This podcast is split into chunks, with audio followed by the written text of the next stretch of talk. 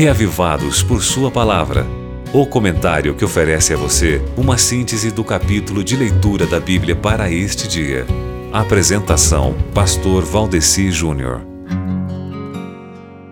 Tem tanta coisa boa, tantos conselhos sábios, tantas palavras preciosas nessa leitura de hoje, explanados assim de forma tão clara que quase que dispensa qualquer comentário, viu? Mas existe um conceito que está permeado em todo esse capítulo de hoje.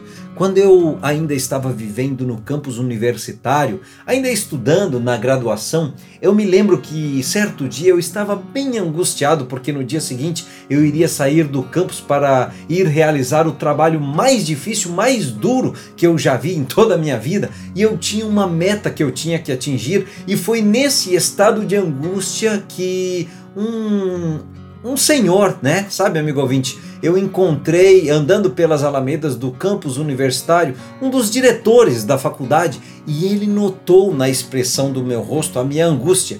E é óbvio, ele perguntou o que eu tinha e quando eu respondi, ele me encarou nos olhos firme, sério e me disse assim num tom bem solene: O segredo para o sucesso desse trabalho que você vai realizar se resume numa palavra, e a palavra é disciplina.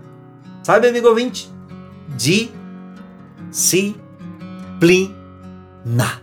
E eu fiquei pensando nessa palavra. Eu concordei com ele. Ele tinha razão. Por trás dessa palavra há muita coisa. Eu nunca mais esqueci.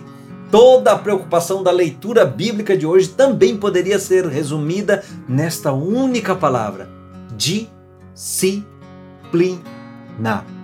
Como é difícil ter disciplina. Como é difícil ser disciplinado em tudo. Mas ó, vamos a uma iniciação da disciplina de hoje com uma amostra do que é o capítulo desse dia. Quem guarda sua boca guarda sua vida, mas quem fala demais acaba se arruinando. O preguiçoso deseja e nada consegue, mas os desejos do diligente são amplamente satisfeitos. Os justos odeiam o que é falso, mas os ímpios trazem vergonha e desgraça.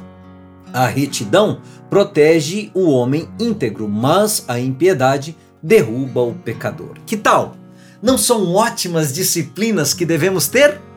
É, e isso é só um pouquinho do que é o capítulo de hoje, que pode lhe ajudar a disciplinar-se. Então, leia Provérbios capítulo 13 que você será ajudado nisso.